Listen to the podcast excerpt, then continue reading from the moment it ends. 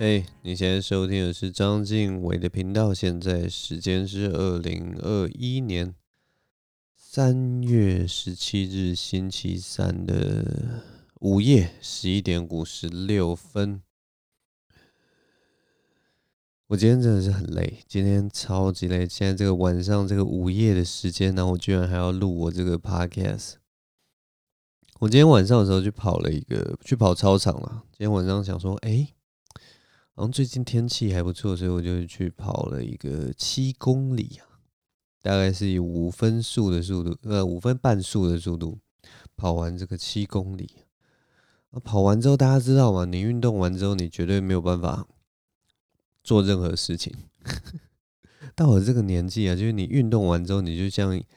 像一滩烂泥一样，你就像一只死鱼一样，你就只能倒在那边翻着百度，然后可能就拿着手机那边滑滑滑，然后你根本什么事情都不会想做，然后就这么打混打混打混打混。其实我很早就跑完了，你们知道吗？大概九点的时候就跑完了，然后当然就是啊洗澡休息啊什么的，换换个衣服什么。然后其实我有好多的时间可以来录我这个 podcast，我大概。其实，如果真的想要录，可能九点半就可以开始录，或十点，或十一点，反正就可以开始录。结果我拖拖拖拖，就拖到这个午夜十二点。然后越拖越晚，我的精神状态又越不好，所以我真的不知道我自己在干什么。有时候真的不知道自己在干什么，但是就是当你呃运动完之后，你就真的不知道自己能干嘛，你知道吗？那个那个情况就是你当下就是好像。好像关机，人整个关机一样，或者是进入一个弥留状态。唉，所以如果我今天讲话特别有气无力的话，虽然平常讲话就已经有气无力，我也不知道我自己在讲什么。但是就是啊，如果 就请大家见谅了。反正大概就是这样。今天这个节目一开始，我想要跟大家分享一个呃一个旅游地点呐。反正我会知道这个旅游地点是因为是这样啦，就是我忘记昨天还是前天，就是中午的时候啊，因为爸妈中午都会看新闻，所以我就跟着，就是刚好看到那个中午的新闻。那我不知道大家有没有看过中午的新闻哦？中午的那种新闻快报，哎，也不是新闻快报，就是中午的新闻节目啊。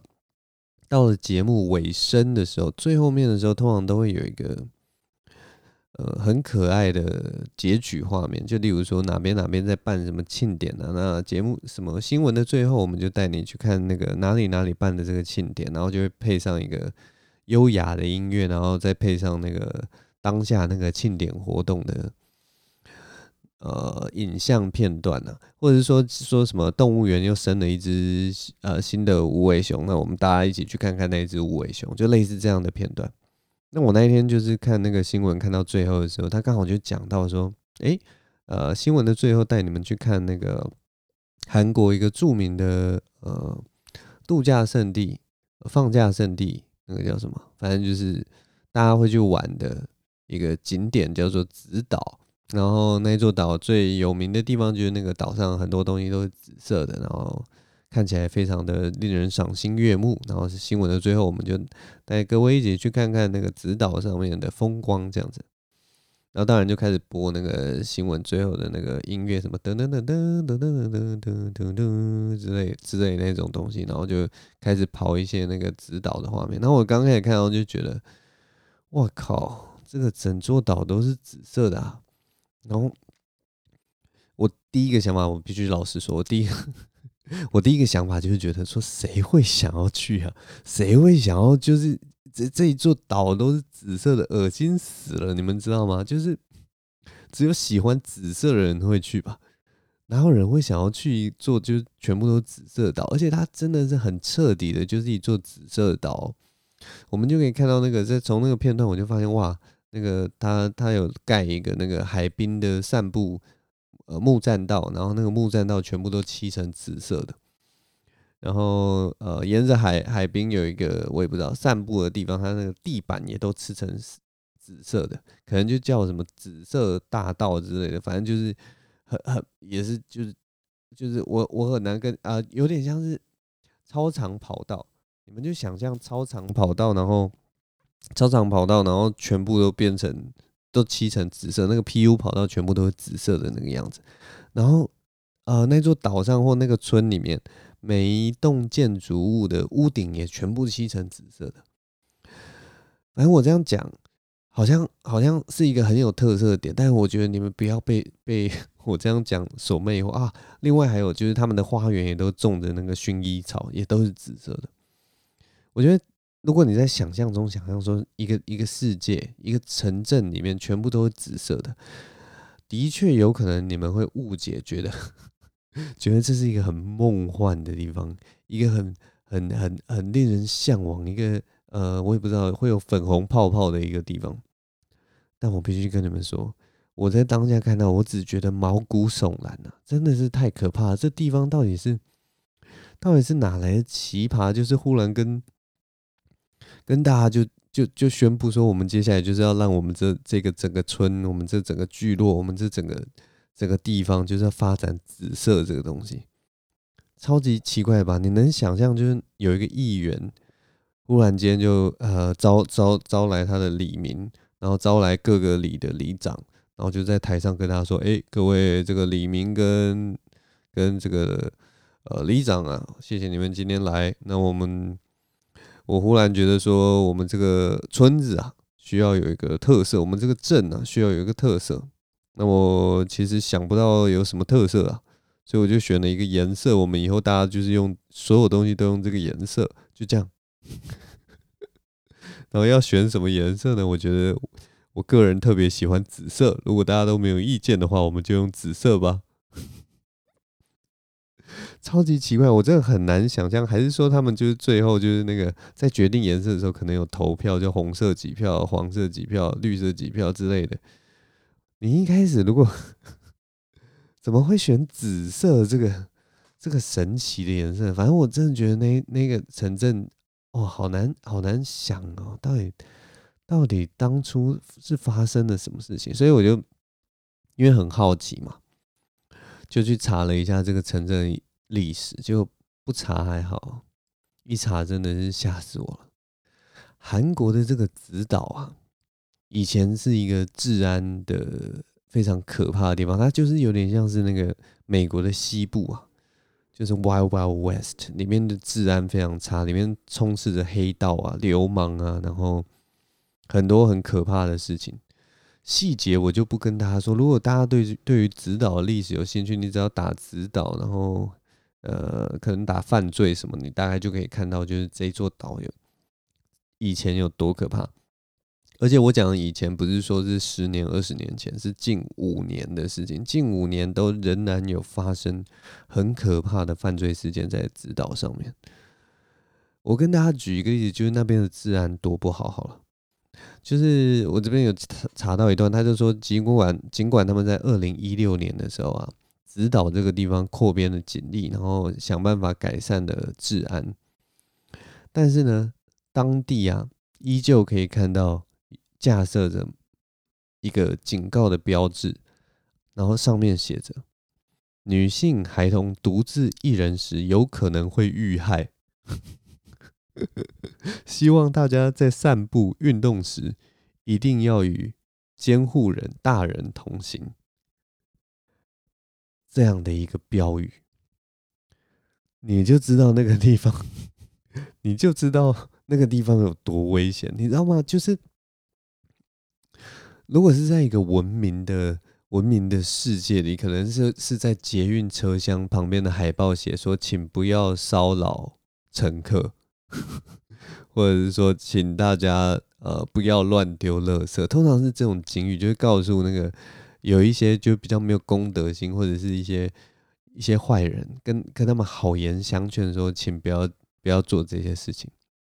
真正危险的地方，就会 就会警告被害者，你知道吗？就是说，你们不要出门，九点以后不要出门，太危险。如果你们九点真的要出门，真的要逼不得已。还走在外面，请一定要结伴同行，然后手上最好拿着刀枪棍棒，不然你可能会有危险。你知道那个那个治安坏到这种程度，真的非常，我看到真的有点傻眼。然后现在变成一个什么五年之内就现在变成一个观光景点，哇！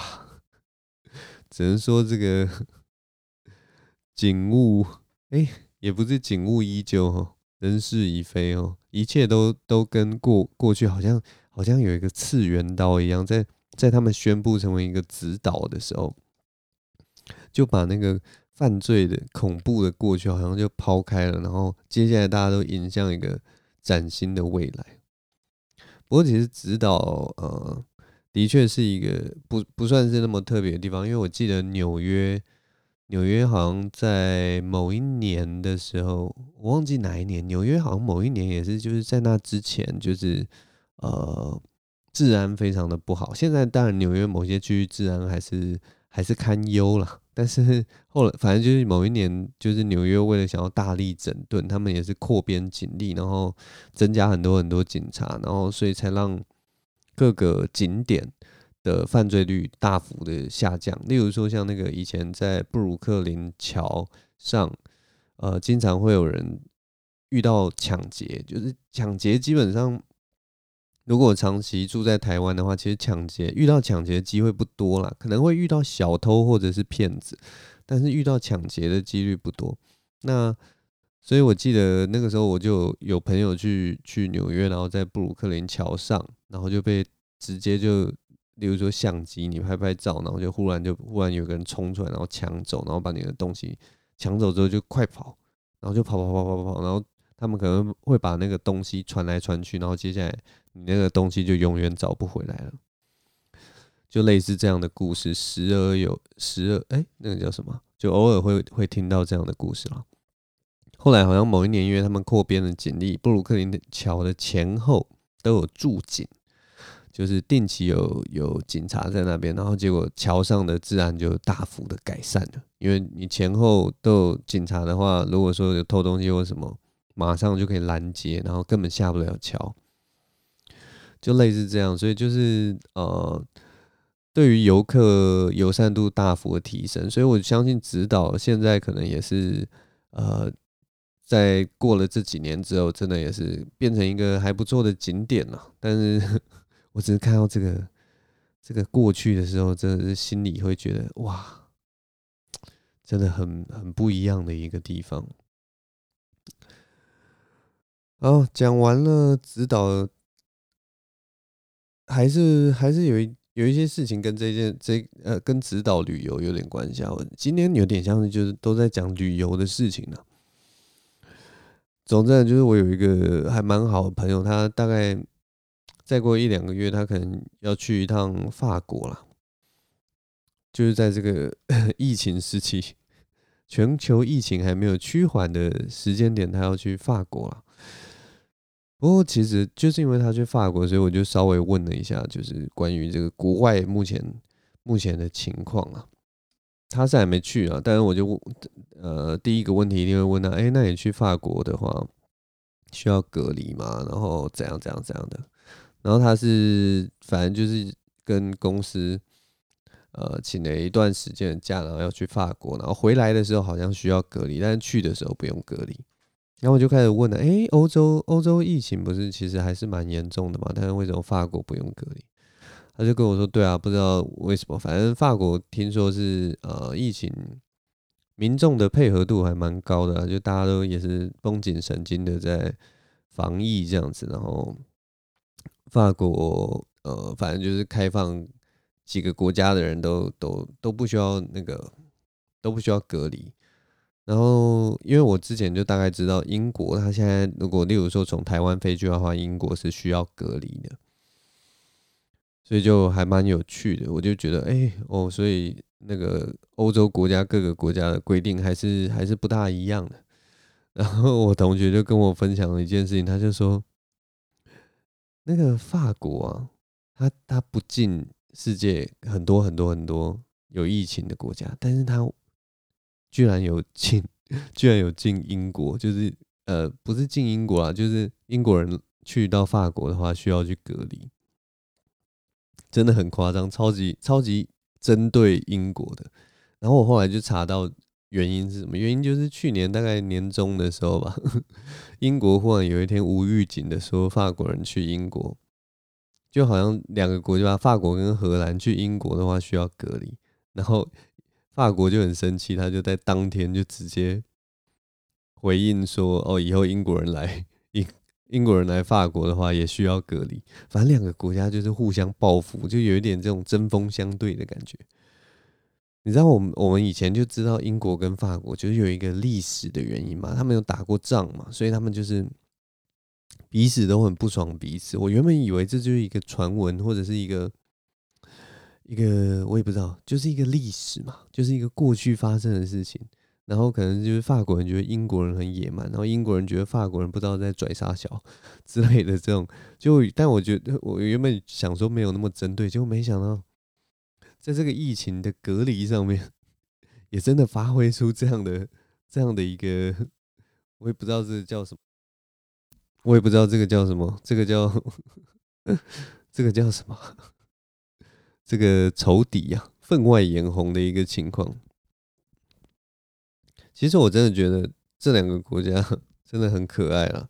呃，尤其尤其我自己是觉得英国人是相比之下，就是法国人常常会觉得英国人是野蛮人嘛。其实我不瞒各位说，我也是觉得英国人真的是野蛮人啊。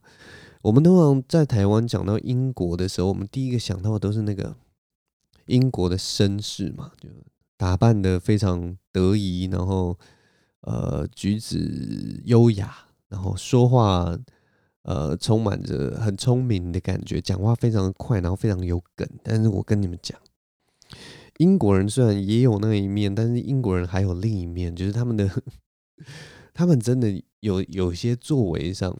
或者有些传统上真的是很野蛮，例如说，呃，英国人他们的牙齿啊，就是着了，是著名的烂，就是他们因为我也不知道小时候都吃太妃糖之类的吧，或者是说常喝茶什么的，所以他们的一口都有一口烂牙的，一口口臭这样子。然后我上次还有一个很让我印象深刻的是那个有一个英国喜剧演员叫做 Rick Ricky Gervais，啊，Ricky Gervais 他。他去那个艾伦秀的时候，他就有呃，艾伦好像送他一件内裤吧，所以他们就聊，反正就有点像搞笑了，送他一个全金的内裤什么的，要送他穿，就是就有点像是我们打牌要送红红要穿红内裤，所以就是过年的时候有人送别人红内裤，类似这样的一个有点像搞笑的东西。然后那个 Ricky Gervais 就拿起那个内裤以后，他就非常的呃，非常的惊讶。就是他就说，哎、这个就是你们所说的那个叫什么 flapping 还是 flapper 吧？反正就是是在讲说男生的那个内裤前面会有一个可以拉开的一个开口，它就一块布这样子，有点像是，哎、这个叫什么？就有点像是我们裤子的那个拉链，反正就是一块布，然后你就可以直接把呃要上厕所的时候，上厕所的时候方便你直接掏出来就好了。那英国是没有那个那个那一块布的。英国是直接就是封死的，所以如果你如果要上厕所的话，你就是要把内裤脱下来，或者是说把内裤往下拉，就有点像泳裤的概念。所以泳裤之类的东西上厕所就会比较不方便。但是 Ricky Gervais 在看到那个东西，他就说：“哦，这就是你们美国人发明的，或者是美国人才会有的这个东西啊。”然后他就他就跟 Allen 说，他一直不懂这个发明到底是为了要干什么。他就说：“如果我要上厕所的时候，我就把我的裤子脱掉，然后把内裤脱掉，然后直接这样上就好了，光着屁股上就好，这有什么难的？”在 当下我就觉得，哎、英国人真的是是。是超级野蛮的，就某方面来讲，这就是他们的文化。但是他们真的是有一个这个这个剽悍的剽悍的性格在在他们英格兰的血里面。他如果放到我们亚洲的国家，例如说日本啊，或者是我不知道，就儒家儒家的这个文化的熏陶的国家里面，我们就是一个很害羞的民族。例如说，要我们直接把裤子大喇喇的脱下来。然后光着光着屁股，然后对着小便斗上厕所，是有这样的人啊，但是这样的人不多，而且可能都是就是要上年纪，好像已经已经放飞自我的那样的人才可以，不然就是大家都会很小心的在那边，就是呃能够不不露出任何一丝的肌肤就不不去露这样子的感觉。然后我就觉得哇靠，Ricky Gervais 真的是英国人，真的是一个 真的是很强的一个东西。然后那一天就在跟朋友讨论这些事情，然后就讲到说，哇，其实以现在数据来看呢、啊，不管是哪一国种族的人呢、啊，就会发现，新冠肺炎这次影响的族群，以亚洲人，尤其东东南亚这一带，东亚到东南亚这一带的亚洲人都表现的非常好，我们都仿佛在基因里面都可以抗抗这个抗这一次这个 COVID nineteen，对不对？我们就觉得这个是绝对就是这个南岛民族的荣光啊！我们绝对这就是我们亚洲人崛起的一个契机，你们知道吗？然后我同学就开始自嘲，他就说：“我们就是要光耀我们的土人血统，我们以后就是要有一个，我们以后再过不久就可以出那个出一款游戏，叫做《土人无双》，就一群那个一群亚洲人，然后很厉害，然后到处砍人，到到处杀人，然后。” 我们的这个民族总算要抬头，就是从这个 COVID-19 的抗议性开始。雅利安人算什么？那种德国人或白人或什么算什么？一点都不靠谱，对不对？遇到一点小病，马上就爆成那个样子。你看我们多听话多乖，然后可能得了病，你看台湾得，就算有一点点潜在的社区扩散，也是直接就消化掉了。直接就没有继续扩散出去，大家都身强体健的，完全直接靠着我们的基因，靠着我们的免疫力就，就阻止了这场病毒的蔓延，真的是太屌了，太厉害了。我觉得，我觉得反正就是跟我同学这边拉比赛啦，随便乱讲一些话，大概就是这样的感觉。其实，其实南岛民族民族啊，嗯。南岛民族真的是土人啊！自己讲自己土人，我们大家应该知道吧？我们应该都有南岛民族的血统啊，就是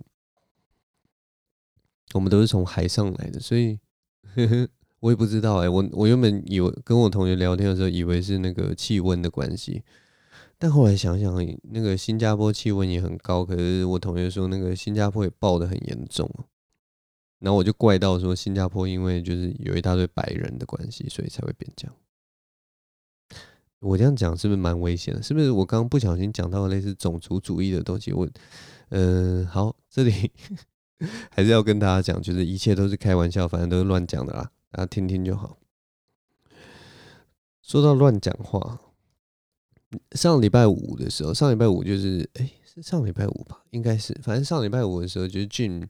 呃，好像在主持二三的 Open Mic 嘛，然后那是因为他的初，那是那天是他初登场，他第一次主持 Open Mic，所以就去稍微看了一下，就是呃去捧个场啦，看看他。然后我也很久很没跟他见面，然后我们看完了那个看完 Open Mic 之后，就不知道为什么就约一约就，就就我们有五个喜剧演员，就一起去吃了宵夜啊。呃，有几个人啊？就是 Jim 啊、贺龙啊、阿秋啊、丹尼啊，还有我。然后我们五个人就去那个是什么？晴光市场啊，双城夜市，反正就那一带啦，就去吃了一个宵夜。那我觉得，其实 我觉得喜剧演员真的聚在一起，真的是真的是很莫名其妙哎。喜剧演员聚在一起，就是真的讲讲的话都是天马行空，而且。你知道吗？当下你都会觉得好像这件事情都是很真啊、呃，要怎么讲？我们讲的话题好像都很认真在探讨。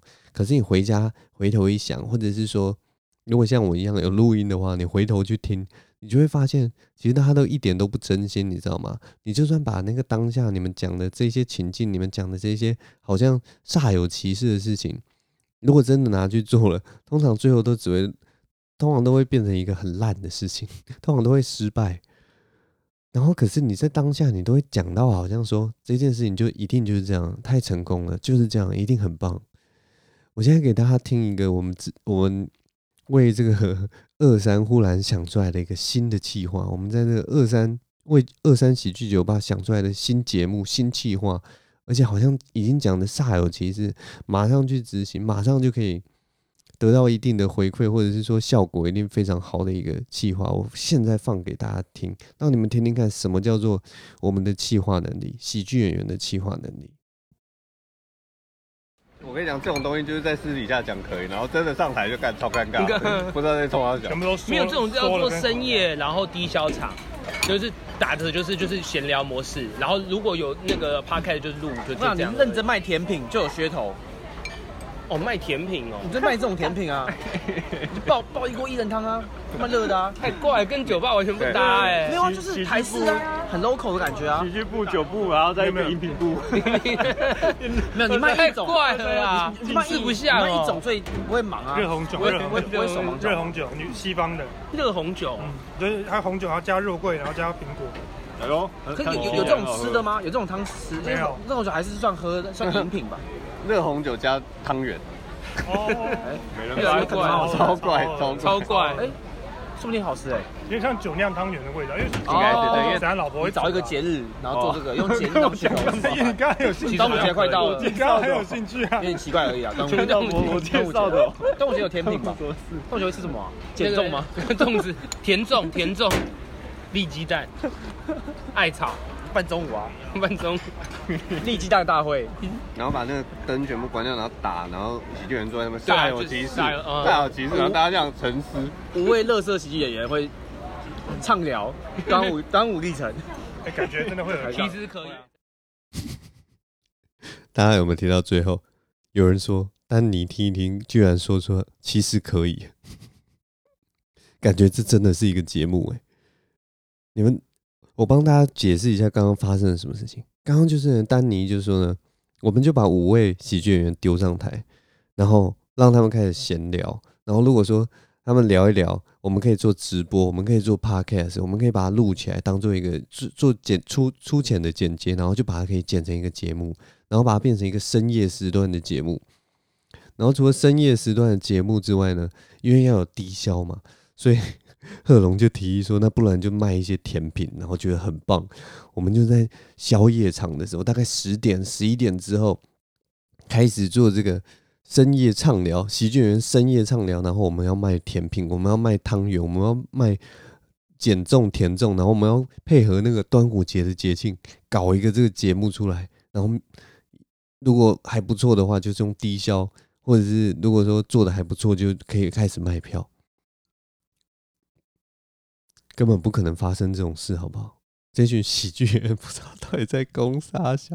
我自己，我我跟你们讲，当下我们在处在那个那个那个那个气氛之下，那个很顺的，大家不断丢丢那个 idea 出来的时候，虽然都是乱丢，可是你知道，就是有点像是有有一句话是怎么说的？就是谎言，谎言是建立在真实之上。我们其实都是三分真。七分假的在丢这个，但是丢一丢，丢一丢，丢一丢，好像就真的煞有其事，好像这件事情就可以发生了。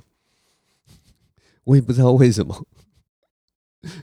讲到最后面的结论，就是阿秋就说：“哎、我觉得这样真的有人会来看。”然后那个丹尼就说：“嗯，我觉得这样真的是可以耶。”然后就讲的好像真的要去办的。我不知道真的会不会办呢？我也不知道之后会找谁。但是我真的觉得这个东西啊。谁会想看呢、啊？谁会想浪费时间在那边看一群无聊的喜剧演员坐在台上，然后随便讲一些五四三的东西？而且我们还有一个最大的问题，就是说我们私底下聊天其实还蛮好玩的，然后大家丢一些东西都是就是很乱七八糟的东西。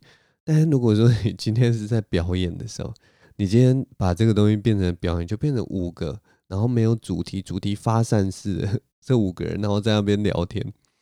我觉得一定超无聊，然后就算你规定一个主题，大家也会一直想要扣在那个主题上，然后没有办法讲乐色话，也会变得很奇怪。我也不知道当初我们到底脑袋到底在想什么。但其实我说到现在呢，我说到现在，我其实忽然有一点期待。你们不觉得，如果说真的有，如果只是低消的话，或者是说你就卖一个甜品，你可能吃一个那个刚刚讲到那个什么红酒红酒炖汤圆呢？如果你只要买一碗那个红酒炖汤圆，然后你那个红酒炖汤圆可能一碗我也不知道五十八十块之类的吧，五十块或八十块，还是热红酒很贵。总之就是一个或或我也不知道一百二之类的，然后就呃好像 一个混搭风。然后如果你只要付低消，然后你可以听到五个你还蛮觉得还蛮喜欢的，呃，也不用五个都很喜欢，你可能只喜欢里面一两个。例如说，你比较喜欢 Jim 或贺龙，然后他们有参与，然后其他人就是一些杂鱼，像我跟阿秋啊或什么的，或或或我也不知道还有谁，嘉恩啊之类的，然后就几个人在那边聊天。如果你觉得这样可以值回票价，如果只要低消，也许也许可以来看看呢。但如果如果真的超过那个低消，如果要买票的话，我真的觉得 绝对不要被骗，大家绝对不要来，这个这东西真的是太无聊了。好了，我今天的精神状况真的不太好，我真的是 硬挤出一些东西啊。这礼拜其实也没发生什么事情啊，但是。对啊，就是一些找一些生活周遭的小细节来录一集。总之，唉，今天大概就录到这边了。今天节目比较短，但是也大概就是反映了我这个这个贫乏的人生啊，还有这个日渐贫瘠的语气，还有这个我萎靡的精神。啊。好了，反正既然都刚刚都讲到那个闲聊的那个节目，啊如果大家觉得说这个闲聊节目有搞头的话，或者是说，哎，你真的很想看的话，欢迎你去那个，欢迎你你去私讯那个微笑丹尼哈，或者是说，如果你们觉得哎这个东西有搞头，静伟你去讲讲看的话，你也可以在我的那个 YouTube 下面留言呢，欢迎大家多多支持我的频道，然后如果。不嫌弃的话，也可以去那个 Apple Podcast 来一个五星瞎挺之类的。总之，大概就是这样了。谢谢大家的收听，我是张静伟，我们下周同一时间再见喽，拜拜。